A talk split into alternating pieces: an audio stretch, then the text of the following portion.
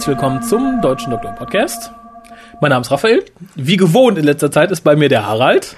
Guten Tag zusammen. Und der Harald stellt jetzt mal unseren äh, dritten, Ga unseren dritten Gast praktisch, also unseren zweiten Gast Ähm, vor. der Chris ist hier bei uns, seines Zeichens äh, Clubmitglied, er ist im Forum bekannt als tanzender Arzt und ähm, gebürtiger äh, Brite sozusagen. Mehr äh, zu sich kann er wahrscheinlich selber sagen. Ja, Ja, also nicht nur Brite, sondern auch Engländer. Man kann auch ein bisschen präziser sein. nicht der Harald. Ich war mir nicht so ganz sicher. ja, ja, lieber sicher sein. Ne? Ich hätte auch ein Schotte sein können. Dann sagst du, oh, der ist Engländer und dann ist die Hookers vorbei. Dann haben wir Streit. genau. Das wäre ein kurzer Hut. ja, weil der Harold dann blutig in der Ecke liegen würde. Deshalb war ich ja so voll. Ja, Bei uns nee, ist Chris So. erst ein Mensch, Ja, genau. um auf Nummer sicher zu gehen. Muss ich weiter einschränken. Ja, und der Chris ist heute hier aus vielerlei Gründen, äh, aber vor allem, weil wir im heutigen Cast ein bisschen über das Doctor Who-Fansein damals und heute reden möchten. Damals, ja. Vor allem damals, Ja. weil der gute Chris ist schon Fan seit dem Jahre. So, also wirklich Fun würde ich sagen seit 82 eigentlich. Also seit dem der ersten Staffel mit Peter Davison. Als ich so als Kind so drüber gestolpert bin. Dafür hast du dich noch gut gehalten, dafür, dass du 1982 schon Doctor Who gucken konntest. Naja, Kinderfernsehen gucken hält jung, ne? Da möchte ich betonen, da war ich drei Jahre alt. Ja, ich ja ein bisschen mehr. Ach, Ich bin mal wieder der Jüngste, hier ist schön. ja, freut dich das? Ich bin, wie immer, der Älteste im Kreis. Und Ich bin der Gesichtsälteste. Also Ja, Ja. Wird, wird Zeit, dass Kolja wieder kommt, der das in einer Person vereint.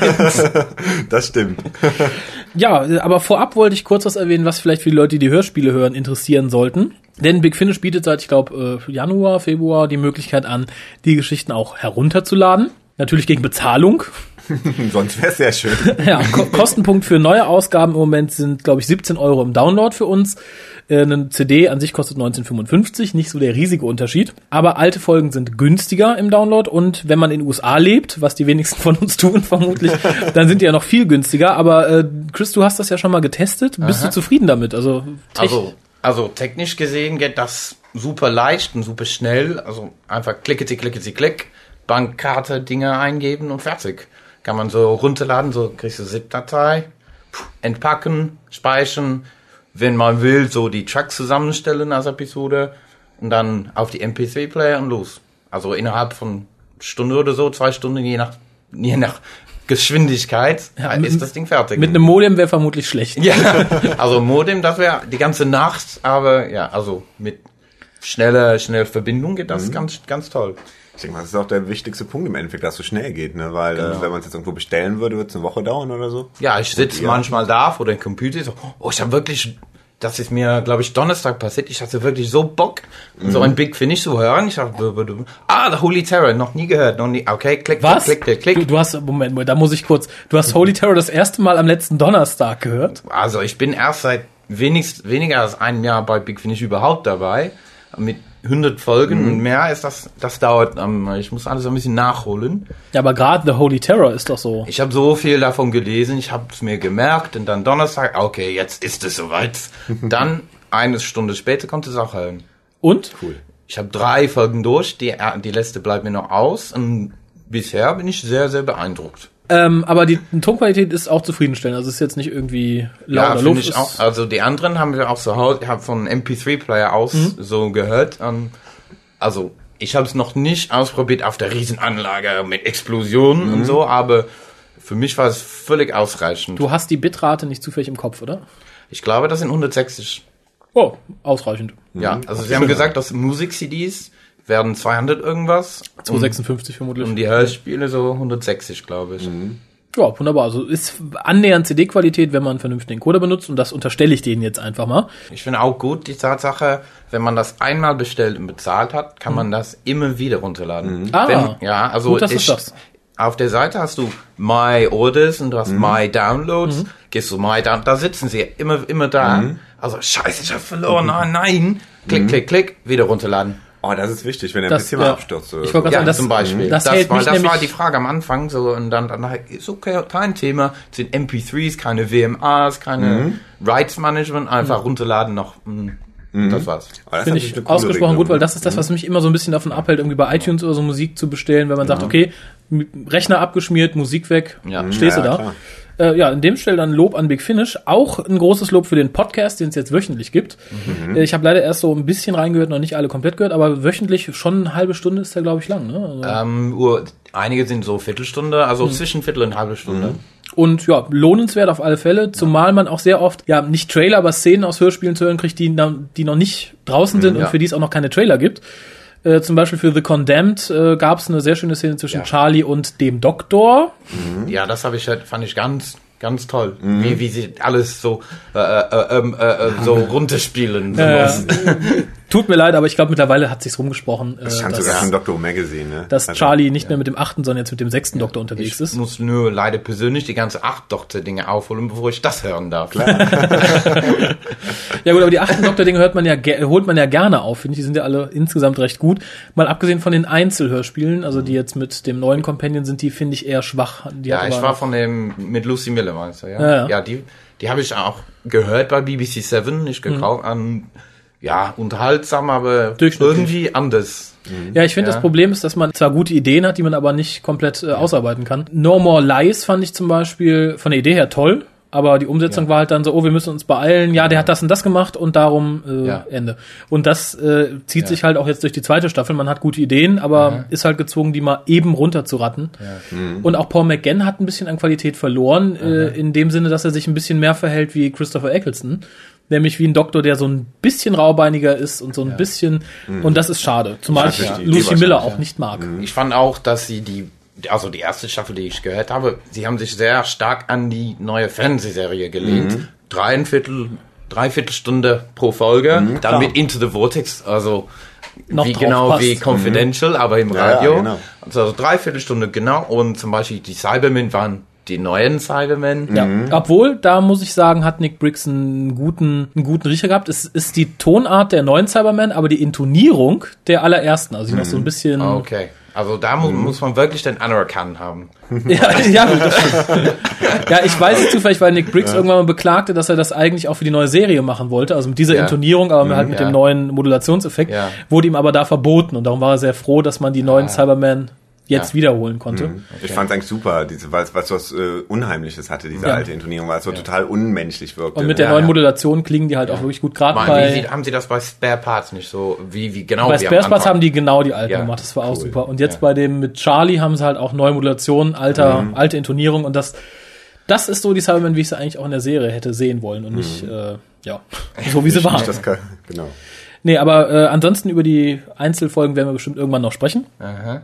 Mit wem auch immer. Aber kommen wir zu dem Thema, weswegen wir eigentlich hier sind. Fan sein damals heute. Wo liegt da für dich der große Unterschied? Also was macht für dich Unterschied aus Doctor Who? Damals schon ein großer Erfolg, als du anfingst. Äh, wie unterschied sich so die, die Atmosphäre im Fandom in Anführungszeichen von der, wie sie jetzt ist? Also damals hatte man ja bestimmt viele Arten von Fans und Möglichkeiten, die man heute nicht hat. Ja, also, also das Fun-Sein an sich existiert sowieso erst seit Ende der 70er Jahren, als die, als die ersten Kinder dann erwachsen geworden sind und sich zusammen gefunden haben. Ich glaube, so, was wann dann, wann war das Doctor Who Appreciation Society? 78 oder so was? Mhm, kann sein. Aber okay, 82 war ich allein von, ich war nur neun. Also mit neun Jahre alt geht man nicht so, so Conventions und, und so. Ähm, aber die Sache war, also zu sagen, ich bin Doctor Who Fan, war das war ein bisschen anders, weil jede Sau hat Doctor Who gekannt. Es war da mit, also heute diese neue Serie ist Ereignisfernsehen. Das guckt jeder. Das kommt Samstagabend, Primetime, es gucken 13 Millionen im Fall der letzten Folge und es ist wirklich Flag Flaggschiff Fernsehen für die BBC. Damals war es nur eine Sendung. Doctor Who, ah, das gibt's doch. Guckst du, guckst du nicht, kennst du trotzdem.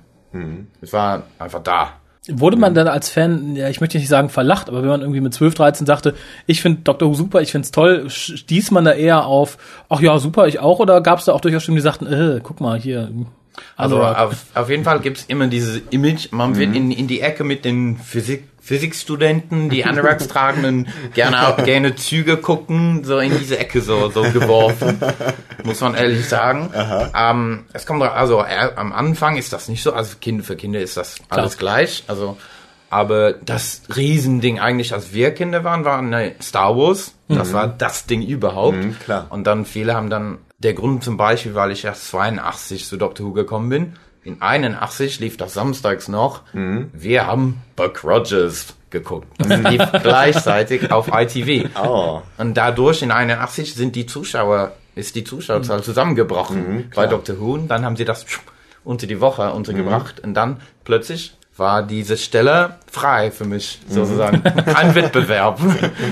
Das erklärt aber auch, finde ich, sehr interessant, dass das gegeneinander, ich wusste nicht, dass das gegeneinander gesendet wurde. Ich wusste immer nur, dass Jonathan Turner sich für die Staffeln vom fünften Doktor ein bisschen an Buck Rogers orientiert hatte mit dem neuen Vorspann und Der Film. Abspann, ne, wo ja bei Buck Rogers diese, diese, es sieht aus wie Schneeflocken, die quasi in die Kamera fliegen. Es sollen aber Sterne sein oder sowas. Obwohl Ja. eigentlich dieser Vorspann kam in 81 bereits beim, bei der letzten Staffel von Tom Baker. Stimmt. Also gleichzeitig, aber das Ding war, dass dieses Jahr war das allererste Mal, dass ITV über in jeder Region eine Sendung hatte. Ah. Weil vorher war das alles lokal abgestellt und sie haben irgendwas gesendet, das einfach nicht besonders wichtig war, weil sie wussten, ah, da ist doch eh nichts zu holen. Dann haben sie eine 80, okay, komm, jetzt haben wir was. Ja. Jede Region von so, von den Highlands bis nach Penzance, alle haben Buck Rogers gesehen. Gleich, ja.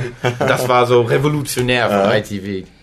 Kann ich verstehen. Ich meine, ich habe als Kind auch super gern Buck Rogers gesehen. Insofern äh, könnte ich es fast nachvollziehen, dass ich dann auch hin und her gerissen wäre. Obwohl dann, also ich habe nur mal gelesen, dass die Doktor unter der Woche gebracht, nicht nur we- deswegen, sondern auch, weil sie so, sie gucken wollten, an wel, in, in welche Uhrzeit, in welchen Tagen gucken die meisten Leute eine halbe Stunde Fernsehen. Weil dann, sie haben die zwei Abende für EastEnders gesucht. Und da, Doctor Who war das Experiment, war so. das, Ach so. Der Versuchskaninchen. Deswegen drei Staffel, drei verschiedene Sendestellen. Ach, Ging man denn dazu über, dann direkt das zweimal wöchentlich zu senden oder kam das noch später? Nee, also, also die erste, also die erste von PC Davidson war Montag, Dienstag. Ich kann es mir immer merken, weil das jedes Jahr um einen Tag verschoben wurde. so. Zweite Staffel dann Dienstag, Mittwoch. Ja. Dritte Staffel Mittwoch, Donnerstag. Ah, krass. das ist ja nett. Aber es dann- waren immer ja. aufeinanderfolgende Tage. Genau, immer so. Und dann haben wir, ich glaube, in die, die dritte Staffel war dann ein bisschen später. Und dann haben wir das nicht mehr live gesehen dürfen. Oh. Dann haben meine Eltern das so aufgenommen. Wir hatten dann Sonntagmorgens, sie haben ausgeschlafen. Wir drei Kinder haben da gesessen. Wir hatten eine Folge Doctor Who, dann die Folge Treasure Hunt der Woche so mit, und dann die andere Folge Doctor Who und dann entweder The Good Life oder Are You Being Served, je nachdem wer gewonnen hatte in der Woche. cool. Also wird geknubbelt. ja, also das war die, meine Schwester wollte immer The Good Life sehen und ich wolle, wollte immer Are You Being Served sehen. Und das war eine Comedy übrigens. Gen- Beide, ja. Achso, Beide. cool. Und dann ging es ja irgendwann dazu über äh, 45 Minuten Folgen zu Genau, und dann wieder auf Samstags. Hm? Ach so. mit Colin Baker. Also erstmal so, wow, Doctor Who wieder auf Samstag. Angeblich war es früher auch mal so. Das war mir aber neu. Also, Weil ich, ich wusste davon in den 70er Jahren, aber wir haben es eben nicht geguckt. Ich habe nur so Einzelfolgen so dazwischen mitbekommen. Und So, die so. haben noch nicht dein Interesse geweckt. So. Nicht genug, würde ich sagen. Ich wusste von Doctor Who wie jedes, wie jedes Kind. Ja, es war da, aber meine Eltern haben sich nicht durchgesetzt. Ey, du, guck das, weil sie das eben nicht geguckt haben. Ja, ja. Selber nicht geguckt haben. Deshalb kam es dann erst 82 dazu. Genau, also ich weiß nicht wie, es war total willkürlich. Mhm. Oh, was ist das denn? Und es war Castrovalve, die dritte Episode. Oh, oh, oh. Ich glaube, wenn man durch so eine Folge Fan wird, dann, Ja. dann hat Dann- man es dann muss man geschafft. sein. Also ich habe die ganze Geschichte in der Tat ist alles erst so 15 Jahre später erst gesehen. Aha. Ich habe nur die Sachen, die in Castrovalve selber passieren gesehen. Also halbe halbe Episode und dann eine Episode. Und das das hat mir gereicht. Ach nee, aber wie ist das denn so, also beziehungsweise wie war das denn 2005, als man hört, so die Serie kommt wieder? Äh, wie fühlt sich das an? Also ich meine, ich kann mir vorstellen, ich bin ja dazu gekommen, als Doctor Who eh nicht lief. Ich habe mich dann so im Nachhinein immer mal ein bisschen damit beschäftigt und so. Und das aktive Fandom hier waren dann fünf Leute oder zehn, die ich aktiv aus dem Club kannte. Also Harald, Kolja und noch drei, vier andere, die man einmal oder zweimal im Jahr sah und sich sonst irgendwie ein bisschen austauschte. Aber wie war das, wenn man wirklich als Kind immer da dabei war sozusagen und Ja. dabei blieb? Dann kam eine Durchstrecke, plötzlich heißt es, ist wieder da und ist so ein Riesenerfolg, dass man wirklich auch wieder Ja. durch England geht und zugeschmissen wird mit Sachen. äh, lebtest du das schon in Deutschland? Ja, oder? in- Hm? mittlerweile war ich schon hier in Deutschland. Also das habe ich also eines Tages war ich bei der BBC Website und sie haben in der Zeit geschrieben: Sit down, get yourself a cup of tea, then read this. Doctor Who, is coming back. Und ich bin, ja, in, ich bin in der Tat fast vom Stuhl gefallen. Also, ähm, ja, es war wirklich, aber ich war selber, muss ich ehrlich zugeben, Ende der 80er war ich selber so, hab mich, wir haben uns auseinandergelebt, würde ich sagen. ich und die Serie. Schön formuliert. Ja, weil also erstens lief das gegenüber Coronation Street und das hat meine ganze Familie dann geguckt. oh, klar. Okay, es gibt auch Videos, aber ich habe mich einfach nicht die Mühe gemacht, weil Ace mir, ging, ging mir auf die Nerven. Ey, oder haben dich die New Adventures doch gefreut später, oder? Ja, aber ja, im Buchform ist Ace toll. Und hinterher, was ich damals verpasst habe, Ace Staffel 26 war auch Ach so. gut. Aber die Ace, die man in Dragonfly gesehen hat, Die war noch sehr nervig. die ging ne? mir so auf die Nerven, dass ich kann, dass das ähm, gerade weil wegen Coronation Street und so weiter und ich war dann was war 15, 16, dann hat man andere Sachen im Kopf. als, klar. Äh, Und dazu hatte Ace einfach zu viele Sachen an. ja, genau. ja, aber Bonnie Langford ist auch nicht so die, die Rennerin. Da hast du bestimmt gedacht, jetzt kommt wieder so eine nervige. Ja. Aber dann zwei Jahre später, dann war es zu spät, und dann, als ich in der Oberstufe war, habe ich, oh, komm mal, nimm doch ein Buch vom Regal, habe ich Mhm. so ein Buch genommen, so ein Novelization gelesen. Und da war ich wieder dabei. Also die Auszeit waren so was drei Jahren, würde ich sagen. Mhm. Und da hast dann genau. Und dann habe ich volles alles wieder nachgeholt. Aber und gerade dann haben die New Adventures angefangen. Das hat perfekt gepasst. Mhm. Ich habe jedes Einzelsatz. Für mich war das dann die Serie. Jedes Klar. Monat eine neue Folge. Mhm. Ja. Also wenn irgendwas da passiert ist, ist es auch passiert. Es Ja, halt das wollte ich, das wollte ich generell mal eben fragen. Also für dich sind die New Adventures komplett Kanon. Genau, also für Ja. mich, das war die Fortsetzung für mich. Und ich habe jedes, oh, Ace ist weg. Dann ist Ace Ja. eben weg. Ja. Ja, aber das ist nämlich viel, was jetzt auch gerade so Fans, die durch die neue Serie gekommen, sie sagen halt, ja, das ist ja in Buchform, das kann ja nicht richtig Kanon sein. Weil meine Auffassung war auch immer, die Serie hat nicht wirklich geendet, die Ja, wurde in Buchform genau. fortgesetzt. Sie haben alles, sich, das haben sie sich vorgenommen, das haben sie auch damals gesagt. Das ist jetzt die Fortsetzung und so war das für mich auch, fand Ja. ich. Klar. Und es war nach der Serie, es war vor Big Finish. Ja. Das heißt, im Endeffekt war es die einzige Ja. Möglichkeit, neue Geschichten von Dr. Natürlich. Und ich Und- habe das wirklich so aufgefasst, als, ah, jetzt ist eine neue Folge, oh, das ist traurig. Oder es gab auch mal, also ich, einmal war ich, habe ich so sechs hintereinander gelesen und dazwischen kamen The Old Soul People, wo eigentlich wenig passiert. Die meisten Leute finden es ganz, ganz toll. Ich fand es auch toll, weil es für mich so, so eine Ruhepause war. ich hatte, gerade war so irgendwer gestorben, es gab so, Gott Gott weiß was, und dann auf einmal, ah, eine Auszeit. Dann weiter geht's. nee, finde ich sehr gut, weil äh, bisher hat ja auch die neue Serie den New Adventures nicht widersprochen. Also ich habe dann Aus, keinen anderen Punkt. Human Nature könnte man Ja, da- Human Nature könnte man sagen, okay, haben halt beide. Doktoren dasselbe durchgemacht. genau, in Nein, der gleichen Zeit. Nee, weil viele sagten halt, sie hoffen halt, dass die neue Serie endlich mal sagt, dass Langbarrow nicht Kanon war. Dass halt der Genau. Doktor nicht der Einzige ist, der einen Bauchnabel hat, sondern dass wir alle Time Lord Fotos sehen und alle haben Bauchnabel. Ja. und, äh, Master, zeig uns seinen Bauch. und da bin ich halt sehr froh, dass das Aber noch ich nicht würde passiert lieber ist. von Romane die Ba- den Bauchnabel sehen, wenn ich ehrlich bin. Guter Punkt. Ah, dazu eine Frage, die Collier vielleicht interessiert. Romane 1 oder 2? Vom Aussehen her, Generell. auch generell, ähm, Nummer zwei, würde ich sagen. Und vom Aussehen her? Nummer zwei, würde ich sagen. Aber dass wir auf das jeden, so- mittlerweile auf jeden Fall. Meinst Ja, du, wie wie sie sie heute jetzt, wie aussehen? sie jetzt aussehen, auf jeden Fall Nummer zwei. Mhm, klar, die hat sich echt gut gehalten, Lala. Also Ja. Mary, Mary Tam hat sich ein paar Sachen machen lassen, würde ich Echt? behaupten. Also es sieht so aus, würde ich sagen. Aber ich vermute das nur mal, weil ich will nichts hier. Doch, wir dürfen. Podcast Ja, nee, kann man bei, bei The Ribos Operation auf der DVD sehen. Echt? Er ist ja in, Also so in, ein, die spricht also bei, es gibt The Graham Williams Years. Ach so. Muss ich mal mal zugreifen. Tu, das, tu- das ist Key to Time, ne? Ja, also hast du Pech gehabt. Die gibt's ja nicht mehr. Ach so, aber irgendwann wird das so als Season Box Set geben. Genau. Das, das gibt's ja Gab's- jetzt schon als Season schon. Box Set. Ach so. Guck, guck mal da ins Regal, da ist das Season Box Set Key to Time. Ja, aber Es gab 15 einzelne, einzelne Limitiert auf 15.000. 15.000.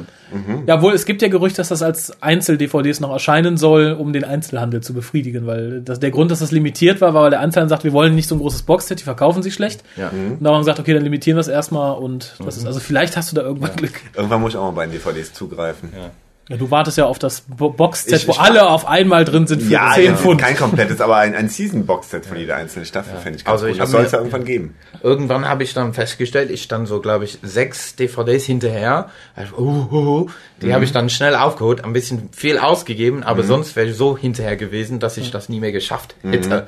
Also jetzt bin ich nur eine hinterher. Oh nein, da fehlen mir noch mehr, leider. Ich habe halt alles auf VHS. Ich kann im Moment das noch nicht so ganz vor mir selbst verantworten, mir jetzt noch alle Ah, DVDs okay. zu holen. Ne?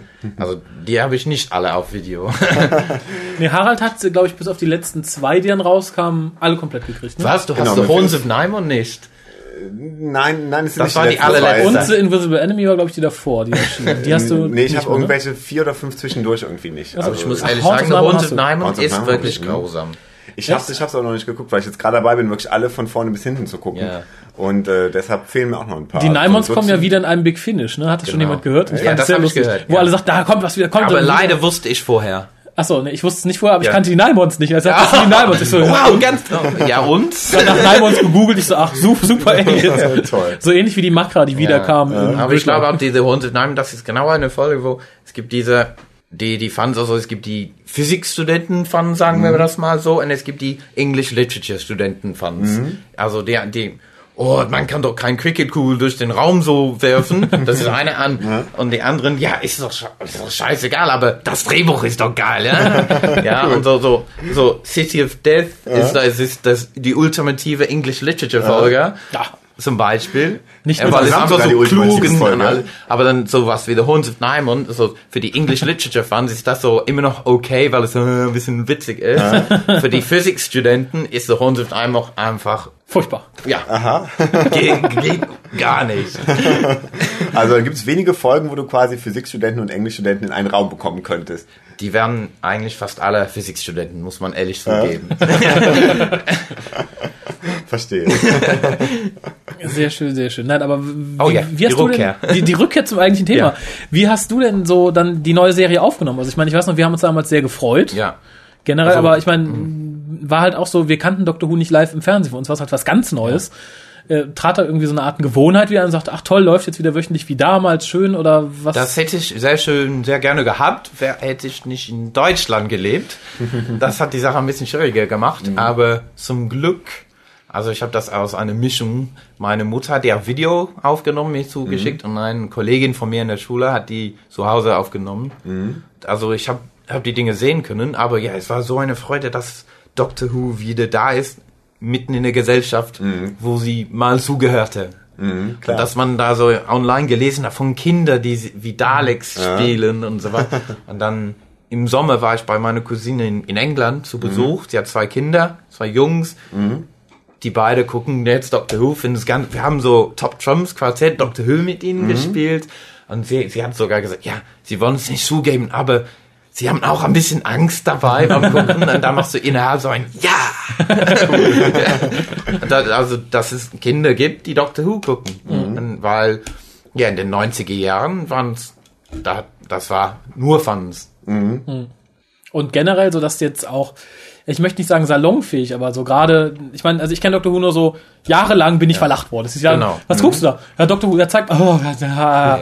Und jetzt wirklich im Internet tausend Leute, wirklich Leute an der Uni laufen dir entgegen mit Dr. Who aufgemalt auf ihre Mäppchen oder so, wo du es auch nie erwartet hättest und wo es wirklich so normale Leute in Anführungszeichen sind. Äh, bereitet es dir Freude oder auch dir, Harald, mir persönlich auch irgendwo, aber auch irgendwo nicht, ich sehe das sehr ambivalent, dass Dr. Who so salonfähig geworden ist, dass man jetzt wirklich überall sagen kann, ich gucke Dr. Who und finde es gut und alle sagen, yeah! Es gibt da dazu einen super Artikel in einer der letzten Ausgaben vom Doctor Who Magazine. Der heißt Doctor Who is my porn. Und äh, Das war, ist das von Lawrence Miles? ich weiß nicht genau, wer es geschrieben Aber- hat, aber ich okay, fand aber- diesen Artikel ganz großartig, Ja. weil er genau das zusammenfasst im Endeffekt, dass man es einfach gewöhnt ist, man geht allein irgendwo in ein Zimmer, guckt sich das an, man versucht es Freunden vorzustellen und, das hab äh, ich auch, ja. und auf einmal geht man auf Partys und kann da über Doctor Who sprechen. Auf einmal hat auch jeder das Gefühl, er könnte irgendwas darüber sagen. Und äh, also diesen Artikel kann ich jedem wärmstens ans Herz legen, der Darfst äh, fasst es, glaube ich, ganz gut zusammen. Obwohl, da, da ist immer, war immer die Sache, jeder hat, also in England, jeder wusste von Doctor Who Bescheid. Und da kam so, oh ja, hinter dem Sofa und so weiter. Also, also ich kenne niemanden, wo der Sofa nicht gegen die Wand steht, wenn ich ehrlich bin. Also wie, wie wollen sie hier da hinten gewesen sein? Da, daher fand ich ja so toll, als David Tennant das wieder gesprochen hat. Irgendjemand hat David Tennant gesagt, so, did you also watch from behind the sofa? Er sagt, und er hat auch gesagt, das ist doch ein Klischee, hört damit auf, die Sofa ist gegen die Wand. das, das sage ich persönlich, also, Das glaub, das nehme ich keinem ab. Wobei, wenn du das erzählst, fällt mir gerade eine Szene aus Rose ein, wo genau das aufgegriffen wurde. Denn auch bei Rose steht das Sofa an der Wand und trotzdem kommt die Ortenhand hinter dem Sofa hervor. Stimmt. Und sie haben es auch bei Remembrance of the Daleks auch angespielt, weil, weil Ace kommt von hinter einem Sofa her. So, Stimmt. ah, stimmt. Stimmt, stimmt, stimmt. Und in diesem ersten Slesin-Zweiteiler, wo äh, sich äh, sowohl Rose als auch Harriet Jones ja hinter dem Sofa verstecken, als Genau. die Slesin Ja. hinter ihnen her Genau. sind. Ne? Obwohl äh, da in den 90er war das so in England, also wie gesagt, jeder wusste davon, aber dann kommen sie auf, oh ja, wobbly sets, dodgy monsters und so weiter. Ich so, ja, la die da. Und dann irgendwann mal würden sie sagen, oh komm, lass uns mal, zeig uns mal einen. Dann, oh nein, was soll ich denn zeigen? Was soll ich denn zeigen? Oh mein Gott, weil da, oh Talon zu Wing Chang wäre ganz gut. Oh nee, die Ratte. Ratte. ah, der Case Avenger sein. Oh nee, der, mm. Die Fledermaus. Aber, aber die, die, größte, die größte Gefahr aller habe ich irgendwann mal gelesen. Einer kommt nach Hause, seine, so eine Mitbewohner in der WG, sie gucken Doctor Who auf seine Videokassette an. Also, was macht er da? Wir gucken doch deine Doctor Who an. Welche Folge? oh nein, nein, nicht die, nicht die. Ja, Colin Baker griff das irgendwann in einem Confidential mal auf.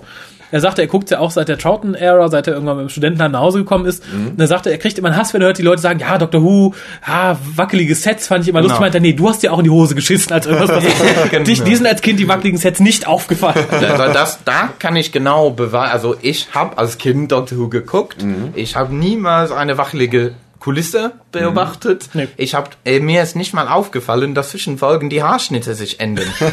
also mittlerweile weiß vor The Doomsday wurde als allererste Folge von Peter Davison gedreht. Guck mal den, die Friseur von Tegen an. Das ist uh, ähm, ja, sagen wir mal 80er Jahre auffällig. Guckst du dann Castrovalve an, das äh, drei Folgen später gedreht wurde, aber vorher gesendet wurde. Kurze Haar, ziemlich dezent. Dritte Folge Kinder, auch wieder ein bisschen irgendwo dazwischen. Aber als Kind ist mir- mir, das null aufgefallen. Und die, die Spielzeug Concord, Ja, Ja. die waren mir auch recht. Ja. Also ich habe wirklich, ich muss, da ist, das ist die Wahrheit. Als Kind habe ich das nicht wahrgenommen. Naja, man ist ja wieder kritisch als Kind. Ne? Ja, aber ich glaube, es ist auch so, selbst wenn wir jetzt ganz kritisch sind, ich würde mich niemals hinsetzen und irgendwie sowas bei einer Dr. Who-Folge bemängeln. Also mal abgesehen von Thanos of Weng Chiang, wo ich in die Ratte sehr übel nehme, ist es mir egal, ob da jetzt ein Set ein bisschen wackelt oder nicht, oder ob, ich meine, darum geht's nicht. Es geht ja nee, eigentlich eben. um die Geschichten. Nee, Persönlich habe ich sieht- nie eine wackelige Kulisse gesehen. Wenn man was sieht, was super geschrieben ist, mit tollen Dialogen, dann guckt man auch gerne mal drüber weg, wenn irgendwie das, das, das Monster irgendwie äh, diese äh, äh, Versandtaschen irgendwie im Gesicht hat oder so. Da haben sie auch Hommage gemacht in The End of the World, wo so mal diese die, die kleine Dinge, die durch die Rohren so geklettert haben, Ach, gegen kommt die eine Kamera. gegen die Kamera. Leng. Stimmt, äh? Nee, aber äh, um nochmal aufs Thema zurückzukommen, Ja. also fühlst du dich jetzt als Fan wohler, als du dich dann irgendwie gefühlt hast, irgendwie in den 90ern oder so, weil du jetzt ja wirklich überall hingehst und ein bisschen drüber reden kannst und nicht mehr verlacht wirst, als wenn du jetzt, als wenn es jetzt hier nicht lief und die neue Serie gäb's nicht und du sagst dann irgendwie zu deinen Kollegen, ah ja, ich guck mir hier oder hör mir hier Dr. Who an oder so. Ja, also auf einer Seite würde ich sagen, es ist ganz, ganz toll, dass es wieder da ist, an der Spitze, also, weil damals war es nicht in der Spitze, es war nur da. Jetzt klar. ist es an der Spitze, wie gesagt, Flaggschiff. Ja. Ja, also das ist BBC Nummer eins. Da, Damit haben sie ITV einfach vernichtet. Es, Samstagabend gehört der BBC jetzt an. Aber hast du jetzt das Gefühl, irgendwie sagen zu können, ich habe es immer gewusst? Ich war so das, das Trüffelschweinchen, habe immer gewusst, dass Dr. Who gut ist und jetzt wissen es alle anderen auch? Also äh, einigermaßen ja, ich finde das auch, ja, die Leute kommen auf, du sagst, ja, Doktor, und dann kommen sie manchmal mit Fragen. Und, oh, ja, ja, ja, ich kann die beglücken. Ja, ich glaube, das ist bei uns aber noch extremer, weil wir wirklich jahrelang eine Gemeinschaft von 10, 20 Leuten waren Ja. und alle anderen kannten es nicht, wollten es auch gar nicht kennen, wenn Ja, man damit genau. ankam. Und jetzt plötzlich so, finden es alle toll. Ja, dann Äh, gibt's sowas wie, wie unser Public Viewing da und man Ja. merkt, da kommen unheimlich viele Leute irgendwie und Ja. man hat, man kannte nur noch Treffen mit fünf Leuten, wie du sagst, und auf einmal sind da 50 Leute, das ist schon äh, eine große muss, Überraschung. muss auch sagen, ich habe von Lawrence Miles bei seinem Blog gelesen, ganz toll, er hat das sehr genau beschrieben, der Blog ist eh super. dass ähm, damals, wie gesagt, Doctor Who war einfach da. Man hat nie dran gedacht, das Ding abzusetzen, bis es dann soweit war, weil es einfach da war. Jetzt ist Doctor Who das Ding Nummer eins. Wenn es einmal anfängt zu schwächeln, dann ist der Gefahr viel größer, als wenn es nur eine Nebensache war in dem, in dem. Programm. Wenn Doctor Who jetzt so mit 5 Millionen um die Ecke kommt, dann werden sie zweimal denken. Ja, ja, Oder zumindest dann versuchen, so weit die Kosten einzusparen, dass wir wieder Wobbly Sets haben. wahrscheinlich. Aber Russell T. meinte selber kurz in seiner Kolumne im Doctor Magazine, dass er wahrscheinlich auf sehr lange Sicht nicht damit zu rechnen wäre, dass das Doctor Who, dass überhaupt jemand drüber nachdenken würde, es jetzt noch abzusetzen. Also mit, es ist die meistgeguckte Sendung im britischen Fernsehen, Ja, ja. wenn man einmal Fußball ra- rausnimmt. Mhm, krass, Also ne? und das ist unglaublich. Wer hätte das gedacht? ne? Wir, wir, wir haben es immer gedacht, wir haben es immer gesagt. das ist das. Ich hab's nicht wirklich so getraut. es nicht? Also, Ja, doch, ich, wusste, war ja immer dass der es Meinung, mir dass die. gefällt, aber- ja, ich wusste immer, dass es mir gefällt und ich wusste, dass es gut war. Und ich wusste immer, dass die Leute, die es nicht gut fanden, dass die ein Problem hatten. Und das, aber die äh, Musik, die ich höre, ja schafft jetzt. es auch nie in die Top Ten. Deshalb dachte ich, dass die Fernsehserien, die ich gucke, vielleicht auch jetzt nicht so massentauglich Da erinnere ich an Subway to Sally, die den Bundesvision Song Contest gewonnen haben. Aber ja, da, da, da, doch. da ging's mir ähnlich, so 95, weil ich bin Indie-Musik-Fan, auf einmal war Britpop Ja. das Ding. Oh, plötzlich halt jede meine Musik. Ja, ja. Auf einmal war Independent halt nicht mehr Independent. Genau. Ja, und so ist es, glaube ich, auch ein bisschen mit Doctor Who. Das ist jetzt in meinen Augen zu sehr allgemeingut geworden, weil jeder meint jetzt so, sich da Und- auszukennen und sein, seine super Meinung darüber zu haben, die unumstößlich ist. Genau, das ist auch wieder irgendwie traurig. Und das ne? finde ich schwierig, vor allem wenn man in Betracht zieht, dass es sehr viele Leute gibt, die jetzt gerade mal die neuen drei Staffeln kennen, äh, die alte komplett ignorieren, komplett, vielleicht eine Folge sehen und denken, ah, ja, ja, kein David, Tennant, ja, ja. Äh, Ja. Und dann meinen, da irgendwie groß äh, rumposaunen zu können, da, was sie doch wüssten und was für tiefe Eingebungen ihnen äh, die Storylines präsentieren. Sowas finde ich dann auch irgendwie äh, sehr frustrierend, Das dass die Leute ich- dann nicht doch mit ein bisschen mehr Demut und Ehrfurcht daran gehen und Leuten wie uns, die sich schon lange mit der Serie auskennen, Die auch Füße küssen. das erste Wort lassen und vielleicht noch die Füße küssen. Aber da kommt meine, meine Freundin so, so irgendwo dazwischen, zwischen Mhm. den Stühlen. Ähm, natürlich, also mit mir zu wohnen ohne Dr. Who zu sehen, das geht einfach nicht. Nee, das ist so, so ein Teil meines Lebens. Also dann wurde sie dazu gezwungen, fast hat sie, okay, dann mache ich das mit. Und dann, dann kam die neue Serie, Mhm. das hat sie dann gerne geguckt. Und mittlerweile sagt sie, dass die neue Serie die alte so wegbläst, im Mhm. Sinn davon, dass es besser produziert ist, es sieht besser Klar. aus, die, das Dialog ist alles, also ist anders, es ist, es ist für das große Publikum gemacht Mhm, genau. und so weiter. Also sie findet das wirklich toll und guckt das sehr gerne. Mhm. Aber sie hat genug Geduld gehabt, dass sie jetzt alle allerersten sieben Doktoren auseinanderhalten kann. Bei dem Quiz kann sie alle sieben nennen sogar. ich kann vom, vom fünften, ist sie so, ah, der Blonde, ja, genau und so weiter. Also sie, sie hat wirklich so ein, ein wenig Ahnung so langsam bekommen und kann so, oh ja, der, der kleine, Pa- Patrick Troughton, der ist mein Lieblingsdoktor. Ja, ich finde, eh, die ne? Rezeption ist ganz unterschiedlich. Also es gibt sehr viele Fans der neuen Serie, die die alte komplett ablehnen. Also liest man auch immer wieder, oh nee, oder sagen, ich habe mir fünf Folgen angeguckt, das ist ja so furchtbar und so schlecht.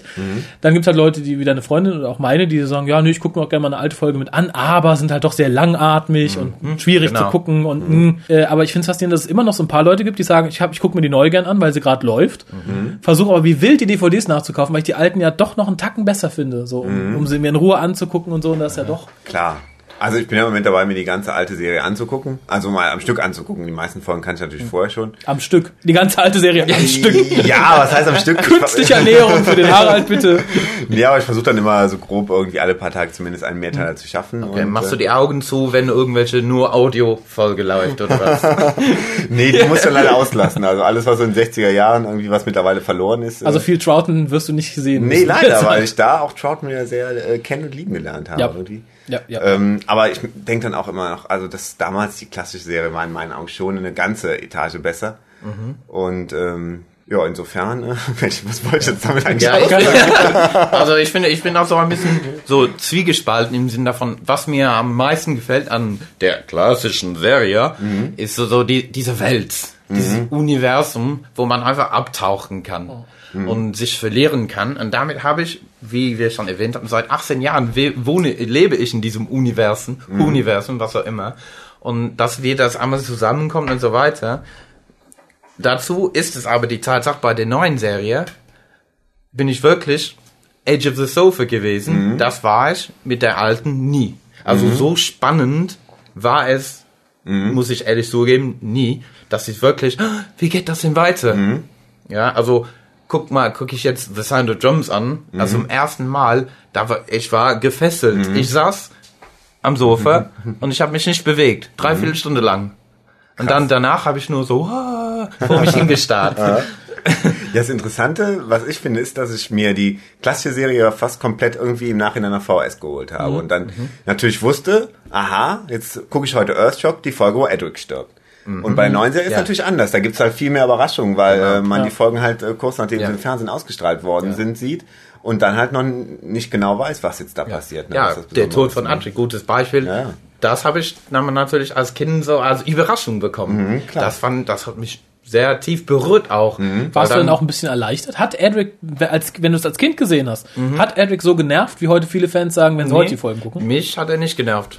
Wirklich nicht. Echt nicht? Nee, ich habe ihn einfach so als Mitglieder der Besatzung wahrgenommen. Ja, ja. Der war einfach da. Die Ja, sagen, oh, drei Leute, wie soll das gehen? Ich kannte das nur mit drei Leuten. Die, diese drei, also die meisten Leute, die sagen, oh, Tegen, oh, ja, ja. Tegen ist meine Lieblingsbegleiterin, Echt? weil sie eben meine war. Man hat seinen Doktor Und seinen Begleiter. und sie war mein Anhaltspunkt. Sie, der einzige Erdlinge. Stimmt. Aber als ich zum ersten Mal irgendwie äh, äh, Star Trek Next Generation gesehen habe, da war ich 14 und ich habe Wesley Crusher, Crusher gehasst, weil er mich einfach nervte. Und ich finde, das ist so das Gegenstück zu Edric irgendwie. Okay. Also insofern kann ich nicht sagen, ich war damals selber noch jung, deshalb äh, konnte ich jemanden, so eine junge Figur, die zwar nervig war, dann doch besser akzeptieren, weil Aber sie ungefähr 14 mein und Alter 9 hatte. sind nicht dasselbe. Das Also ist- nee, das war auf jeden Fall älter als ich noch. Klar. Ja, und ja, also ich habe mich mit Tegen identifiziert, weil ich auch äh, Verwandtschaft in Australien habe. So, Mhm. so. oh, Australien, ich kenne mich doch da aus. Bin eigentlich nie da gewesen, aber ich wusste wenigstens, dass sie wie australisch so sich anhörte. Ja,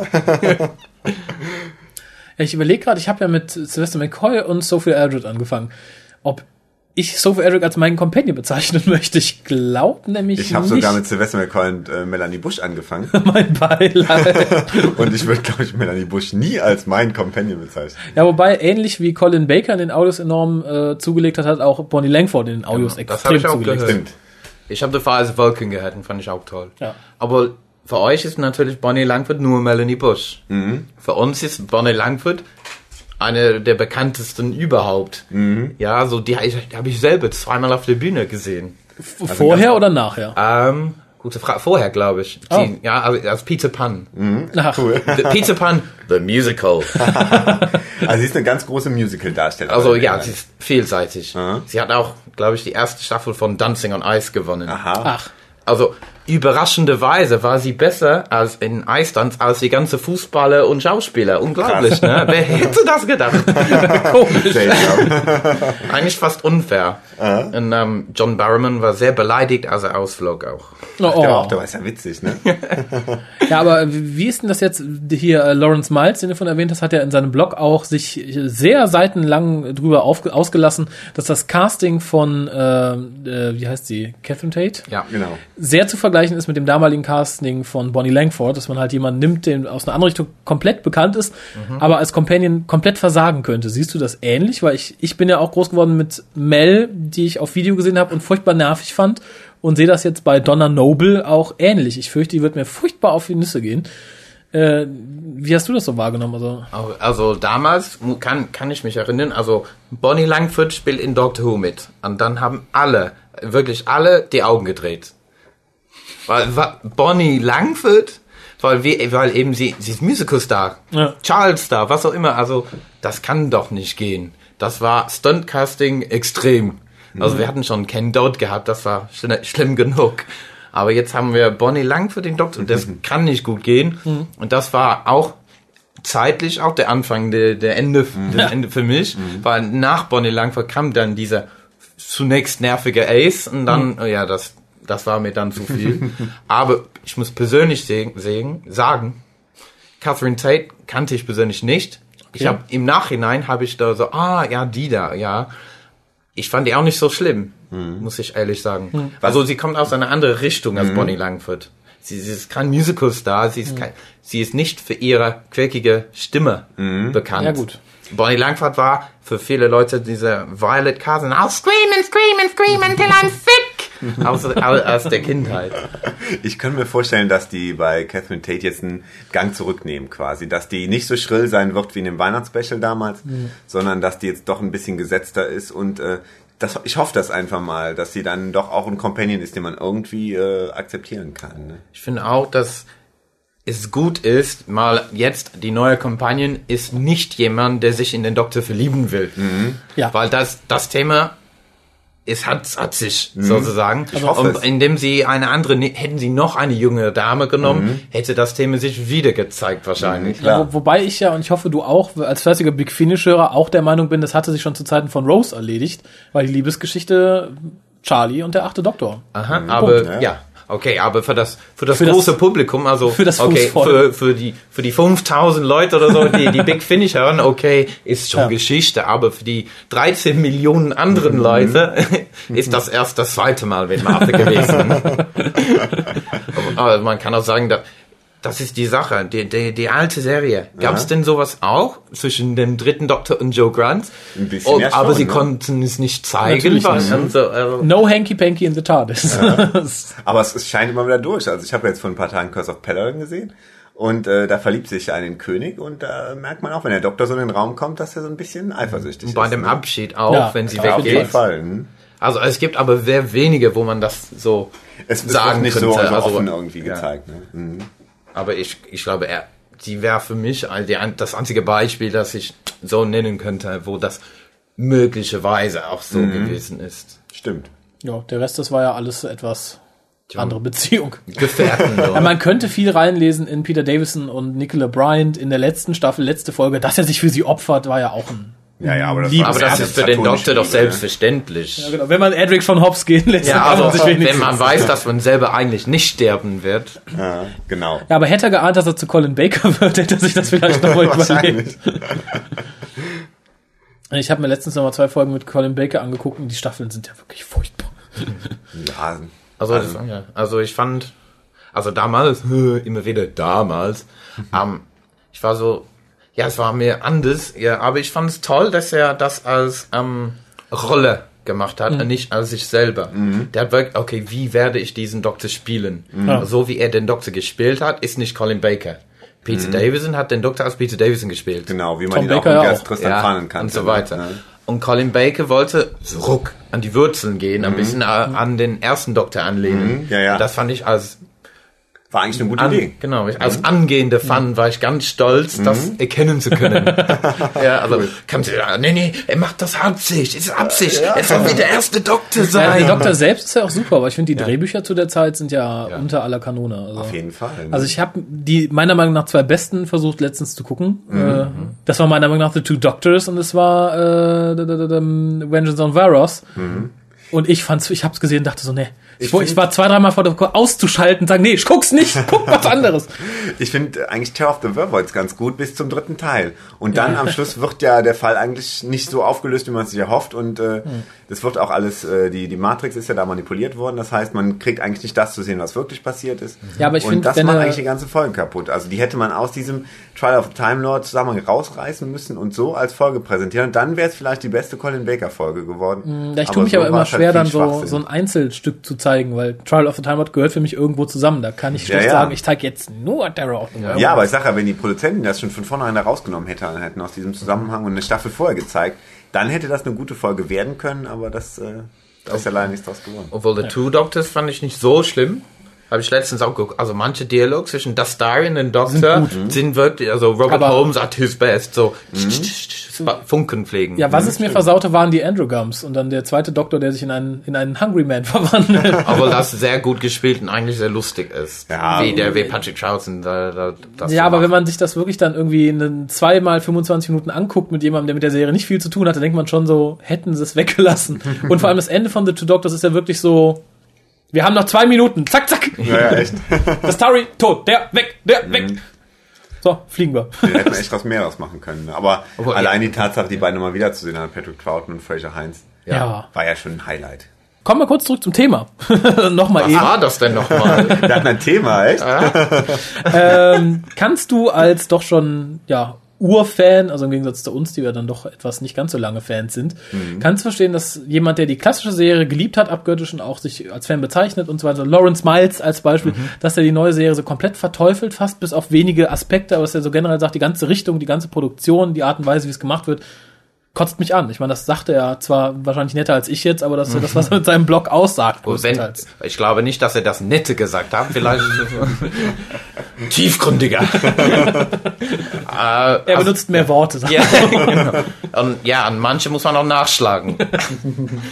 Ähm, also es gibt auch Fans, die, die ich einfach nicht glauben kann, aber es gibt Fans, die für, für die für die ist die Serie in 1980 gestorben, sobald John Nathan Tenney übernommen hat. Also das, so eine Einstellung kann ich einfach nicht nachvollziehen. Das finde ich auch schwierig, ja. Das, Ähm, aber so, also was mir an der neuen Serie fehlt ein bisschen, ist dieser Hintergrund, der diese die Tiefe, nicht an der Folge selber, die Folgen von der alten Serie sind auch nicht wirklich, was man als tief beschreiben könnte, sondern die ganze Welt drumherum, die über 30 Jahre sich aufgebaut hat. Und jetzt ist das, ja, da hast du 13 Folgen, du hast sechs Bücher und du hast auch den, den Comic. Aber, aber sie wollen mit Absicht nicht in, so in die Tiefe gehen, weil sie wollen nicht abschrecken. Sie wollen nicht so kontinuitätsschwer werden und so. Aber dann muss ich also, okay, ich bin Fan. Wie viele der 13 Millionen sind eigentlich Fans? Ja, ja, klar. Ja, wir sind, wir dürfen nie aus, aus dem Auge verlieren die Tatsache, wir sind die Minderheit. Dieser, dieser ist eine Fernsehserie, die Zuschauer anlocken soll und nicht nur Doctor Who Fans. Mhm, klar. Und da, das ist Russell T. Davies große Ding, dass Ja. er immer wieder sagt, ich schreibe dieses Ding nicht für die Fans, ich schreibe es für das Fernsehpublikum, für, für die, für, für die Briten an sich. Und daher kommen diese manchmal komische Dinge, wie die Königin, die winkt und Ja. so weiter. Also, das, äh, ja. aber ich hoffe doch mal sehr für alle Briten, dass die das nicht als Krönung der Folge gesehen haben. Nein, aber äh, wenn das nur für die Fans wäre, dann gäbe es das überhaupt. Das war genau für die, ah, Christmas Day, halb verschlafen. Und dann sieht man dieser Winken und dann kann man wieder in den Rauschzustand zurückfallen. Obwohl die Schauspielerin schon in der klassischen äh, Serie auch dabei gewesen ist. Ja. In welcher Wo? Rolle? Jessica Martin hat Max, die Werewolf, gespielt in The Echt? Greatest Show in the Galaxy. Ach, Ach, ich habe irgendwo, glaube ich, im Leserbrief gelesen, sie hätte schon mal als Werwolf irgendwo mitgespielt. Und ich Jetzt dachte weißt irgendwie Tooth and Claw oder so, aber In The Greatest Show in the Galaxy. das ist ja witzig. Harald, ich möchte dein Weltbild nicht zerstören, aber der Werwolf in Tooth and Claw war aus dem Computer. Und ein Kerl. Ja, deshalb dachte ich, was ist denn das für ein blöder Witz? irgendwie? Aber, aber jetzt, jetzt verstehe ich es. Aber Jessica Martin ist eben so sehr bekannte Comedy. So. Schauspielerin, die dafür bekannt ist, dass sie ganz viele Stimmen machen kann. Ah. Daher ist sie als Königin geholt worden, nur weil das sie die Stimme cool. machen kann. Okay. Aber da war sie mir als Max der. Werwolf, glaube ich, sympathischer. Sag ihr das nicht. Das ist Wenn ich das nächste Mal auf der Straße sehe, werde ich es ihr nicht sagen. werde ich sagen, tolle Queen. Genau, und guter Werwolf. So, und nochmal zum Thema eine ganz kurze abschließende Frage, weil das ist was, was mich aufregt, ob ich jetzt langer Fan bin oder nicht. Äh, du hast mit Dr. Who als Kind angefangen, ich eher weniger. Und darum finde ich es sehr schade, dass jetzt, wo die neue Serie da ist, die BBC-Books eingestellt wurden und die Bücher, die rauskommen und auch die Big Finish jetzt die Anweisung haben, richtet euch mehr an Leute ab 12. Die New Adventures und so waren meiner Meinung nach für Leute ab 16 aufwärts, je nachdem, was für eins du erwischtest und ähnlich auch mit den BBC-Books. Und dass man halt jetzt keine Range mehr hat, wo man sagt, dass das richtet sich wirklich an Leute, die ein bisschen älter sind. Das tut mir sehr weh und finde ich sehr schade. Big Finish rettet sich da immer noch das eine oder andere Mal, aber man merkt schon an manchen Stellen, dass die da gerne noch mehr gemacht hätten, aber dass da halt ein Cut ist. Und das finde ich. Okay. Also vom Big Finish ähm, kann ich wirklich eigentlich nichts sagen. Ich habe die neuen nicht gehört, also da halte ich mich raus.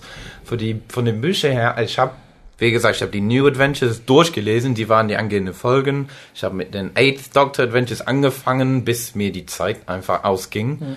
Und dann bei der neuen Serie, okay, jetzt mache ich einen neuen Start, jetzt ist null, ich kann wieder anfangen. Ich habe alle Bücher geholt, diese New Series Adventures, aber weil, wie gesagt, die gehören auch zur Geschichte. Ich will wissen, ich will alles wissen, was dem Doktor passiert. Und diese sechs Bücher pro Jahr, also es gibt 13 Folgen im Fernsehen und sechs auf dem Papier. Die wollte ich Klar. alle auch äh, wissen. Und die habe ich auch gelesen, so, erst so okay, und dann langsam habe ich so, über drei Jahren habe ich so, so gemerkt, das ist nicht, was es mal war mit den Ja. alten Books, weil die eben für erwachsene Fans geschrieben worden sind. Und jetzt sind sie für das große junge Publikum geschrieben. Das wieder sagen sie immer wieder, nee, nee, nee, die waren, die alten waren auch für intelligent Teenagers Naja, geschrieben. naja, naja. Okay. Gab es da Ähm, nicht so eine Szene, wo Ace äh, den, den, den, den, den, den, den Bennys Ehemann am Tag der Hochzeit flachlegt und so Sachen? ja, obwohl es eigentlich nicht Ace war. Ja, ja, gut. Aber äh, das aber ist, ja, ja, aber ey, schon früher hat Ace mit ein paar, aber es wurde nie beschrieben, nur angedeutet. Für intelligente Teenager. Also mit 13 Jahren hat man schon von sowas gehört. Ja, gut. Aber dann könnte man sowas ja auch in den jetzigen Büchern machen und das passiert ja nicht. Nee, und wie gesagt, die sind kurzer, schneller und nicht so tief. Ich habe jetzt, wie gesagt, alle Sa- über drei Jahren gelesen. Ich bin jetzt an dem Punkt angekommen, wo ich glaube, ich werde jetzt damit aufhören, weil mein Regal ist jetzt voll und lieber hole ich die Dinge aus den 90er Jahren nach, Ja. die mir mehr ansprechen. Das ist genau das, was ich im Moment mache. Ich versuche die alten Sachen nachzukaufen, weil das ist so mehr, ich möchte jetzt nicht sagen meines Alters entsprechend, aber doch meiner Gemütsstimmung. Und weil die Alten, weil die Alten jetzt ein Ende gefunden haben, weiß man, eines Tages ist es auch möglich, das alles geholt zu haben. Es müsste echt eine Möglichkeit geben, dass jetzt noch ein Verlag hingehen könnte und irgendwie äh, so, so ein Vermerk macht, irgendwie äh, Roman für Erwachsene oder so und dann sowas ähnliches halt wie New Adventures, Missing Adventures oder was die BBC-Books äh, in den 90ern gemacht haben, zu bringen.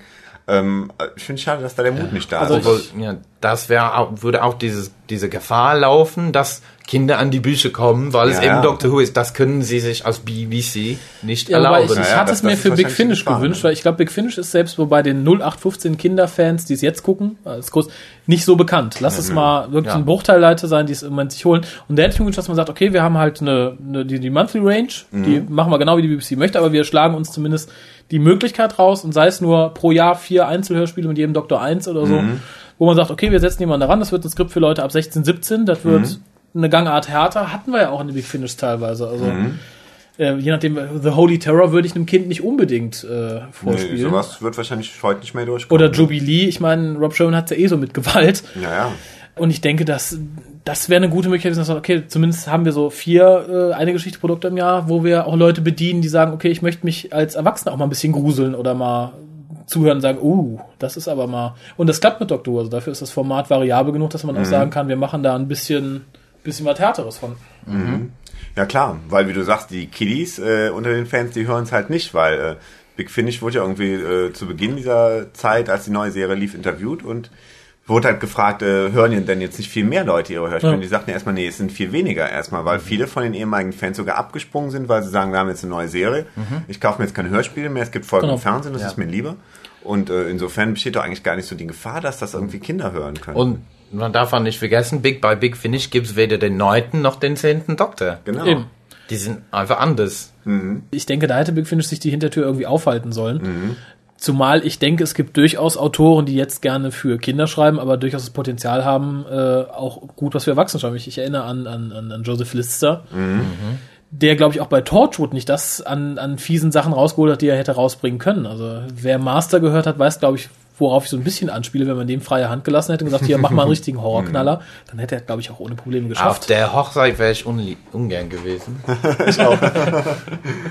Big Finish hat ja, glaube ich, zuletzt den letzten Vertrag irgendwie um die Zeit ab, äh, ausgehandelt, als gerade die neue Serie startete. Und Ja. da mussten die natürlich irgendwie wahrscheinlich in Kauf nehmen, dass da eine neue Floskel drin stand. Klar. Äh, die besagt hat, äh, im Endeffekt alle Storylines mit uns absprechen, mit, mit Russell T. oder mit seiner Redaktion oder so absprechen. Und äh, da müssen sie sich wohl halten. Sie wollen auch nicht, dass bei Big Finish irgendjemand vernichtet wird, der ein, zwei Wochen später auf der BBC zu sehen ist. Ja, nein, aber ähm, ich habe ja die Antworten von Nick Briggs noch nicht, aber die waren ja wirklich auf, auf Geheiß von RTD gezwungen, einige Skripte komplett wegzuschmeißen. Äh, sogar schon aufgenommene Stories wegzuschmeißen. Ich erinnere an The Dark Palace, das sollte die Fortsetzung von dem Unbound werden mit David Warner als Doktor ja. äh, und dem Brigadier als Companion. Russell T. sagte, ich möchte ein paar Sachen, ich glaube unter anderem war das, er möchte keine Kannibalenmotive drin haben, keine religiösen Motive. Ja, damit war Dark Palace aufgenommen und äh, bereit für den Mülleimer. Das ist weg. Jetzt muss man sich eine andere Geschichte ausdenken, die zwar ähnlich nett klingt, äh, aber es ist halt, das ist eine Schande. Und auch zwei, drei andere Skripts, die jetzt mittlerweile erschienen sind, mussten stark beschnitten werden. Also weil da wirklich Motive drin waren, dass irgendwie Menschen als Nahrung aufbereitet wurden und sowas. Das ist komplett rausgeflogen. Und da denke ich halt, übertreibt es der Gute ein bisschen. Selbst wenn man in Gefahr gerät, dass zwei Storylines sich sehr ähnlich sind, Naja. tut das, glaube ich, keinen Abbruch. Zumal wir hatten es in Terror Firma. Da war es nämlich so, dass äh, die Daleks die Erde erobern, um aus den Menschen Daleks zu machen. Kommt Ja. mir bekannt vor. Hat Was, keiner da gemerkt. was da auch ein bisschen äh, strange dran ist, ist die Tatsache, dass Russell T. ja damals in den 90ern eines der düstersten New Adventures überhaupt geschrieben Ja. hat. Und jetzt selber Leuten, die in eine ähnliche Richtung halt schreiben, das verbieten will. Das äh, finde ich irgendwie ziemlich daneben. Ja, es macht Sinn, wenn man sagt, es geht jetzt nur um die Serie im Fernsehen und die neuen BBC-Books, aber dass man sagt, so wirklich, etwas, was weit ab von der Öffentlichkeit ist wie Big Finish. Was ja nun wirklich, wie gesagt, wie viele Leute mögen die Big Finish hören? 5000, 10.000? Wie gesagt, es ist weniger geworden. Insofern ist das viel mehr so ein, äh, so ein Nischenprodukt geworden. Ne? Und ich denke, da kann man raushauen, zumal ich wirklich nicht glaube, dass neue Fans sich dermaßen auf die Hörspiele mit Colin Baker und äh, Peter Davison freuen. Die werden sagen, aha, wie, nicht, nicht, Eck- nicht Tent mehr. Hm. Und es gibt ja auch die Bücher als Hörbücher. Äh, und da werden die wohl eher zugreifen als bei sowas. Ja, es gab ja zum Beispiel in den 80ern so ähm, ein, zwei äh, Horrorserien, Horror-Hörspielserien in Deutschland, also Larry Ja. Brand und Macabros und sowas. Und da stand, glaube ich, auch immer drauf, äh, Hörspiele für Erwachsene oder sowas, nicht für Kinder geeignet, irgendwas. Und sowas können wir echt auch mit Big Finish machen, ne? Eben, aber na gut, ich meine, das ist obliegt denen, da haben wir wenig zu melden. Ich gebe das wir gerne können, wir können es ja Nix- kritisieren, aber wir können weiter. nichts dran ändern, klar. Aber der wird nur sagen, ja, dürfen wir nicht, dürfen wir nicht. Hat er ja auch recht. Aber bevor wir dann jetzt langsam mal zum Abschluss kommen, ich glaube, wir quatschen uns sonst tot. Du wolltest noch was loswerden. Naja, das stimmt. Muss nur noch, mir nur noch eine Frage ausdenken. Aber ja, ich habe mir nur so gedacht, also zum Feier des Tages, dass ich zum ersten Mal dabei bin, habe ich mich an das Kinderfernsehen der 70er, 80er Jahren angelehnt. Und zwar, wir hatten immer so samstags morgens, sieht man auch bei den DVDs häufig dabei, so Interviews und so. Wir hatten Swap-Shops, hatte die Superstore, Going Live, was auch immer, den ganzen Samstagmorgen. Also Trickfilme, Popmusik, Promi-Gäste und so weiter und so fort. Jeder Gast hat dann Frage, Fragen auf Telefon beantworten, hat immer einen Preis mitgebracht. Das habe ich auch gemacht. Hey. Hurra! Ja, weil ich, was wir noch nicht erwähnt haben, ist nicht so schlimm. Als Kind in den frühen 80ern gab es keine Videofolgen zu kaufen. klar. Der einzige Weg für mich war, um die alten Folgen kennenzulernen, waren die Bücher, die Novelizations von Target. Die habe ich dann alle gelesen und dann hinterher gesehen. Also falsch rum sozusagen. Und die, für mich waren sie eher so Dokumentation. ja, also nicht, dass sie sich um unterhalten, das nur zu zeigen, was passiert ist. So Transkripts Ja. Und eins davon habe ich dann irgendwann mal verloren, ersetzt und wiedergefunden. Was heißt, dass ich eine sehr, sehr alte, zigmal gelesene Kopie habe und ein nagelneuer, für dam also damals nagelneu, ungelesene Kopie habe, die ich jetzt als Preis mitbringe. Hey. Cool, das sieht äh, ja cool aus. Das sind die alten Cover von den Virgin Books. Also richtig, richtig ein Sammlerstück ist das, was du hier als Preis ja, also- anbietest. Also jeder Mensch, der sich dafür interessiert, wird wahrscheinlich jetzt, sich jetzt die Finger lecken danach. Okay, ja, was ich eigentlich ist von Target von eigentlich schon 1981 das Buch. Die Fernsehfolge war glaube ich 79 und zwar Doctor Who and the Creature from the Pit von David Fisher aus den 17. Staffel war das glaube ich. Ein weiterer Bonuspunkt, dass die Novelization nicht von Terence Dix geschrieben ist. Genau, also was eigentlich kein typische Novelization ist, aber man kann nicht alles perfekt haben. aber man sieht auch ganz krass die, die Wirtschaft von damals beschrieben dadurch, dass 81 das Ding 90 Pence gekostet hat, 84 ein Pfund 95. Also die Wirtschaft damals war ein bisschen anders als heute. Aber echt. ein bisschen. Und heute wird man sich sogar bei 1,95 noch freuen, ne? ja, also die, am Anfang waren sie mir sehr beschwinglich, aber leider. Ja, jetzt braucht man nur noch eine Frage. Ja, okay. Hast du eine? Okay, ja. Kann Also- ruhig was härter werden, möchte ich Ja. sagen. Jetzt fragen wir mal nicht nach dem Namen von Rose. Ah, okay, dann, oh, oh, Mann, oh, Mensch, jetzt muss ich wieder überlegen. Okay, dann die Frage, diese Folge wurde für das Fernsehen von David Fischer geschrieben. Und die Frage, wer welche andere Folgen er auch geschrieben hat. Also, ja, die Folgen von David Fischer möchte ich wissen. Fernsehfolgen. Fernsehfolgen. Also keine Novelizations, die er geschrieben hat, sondern die Die Original- Fernsehfolgen, wo er das Drehbuch geschrieben hat. Das ist gut. Und da ihr dann eh auf der Wikipedia-Seite seid, nehme ich an, sagt uns auch noch sein Geburtsdatum dazu. Ja, es soll nicht so leicht sein. Das auf der Wikipedia-Seite steht. Ja, bestimmt. Auf der britischen Wikipedia-Seite steht alles über Dr. Who. Echt? Alles. Na gut. Ja. Jetzt habe ich auch schon einen Tipp gegeben, ne? Wird rausgeschnitten.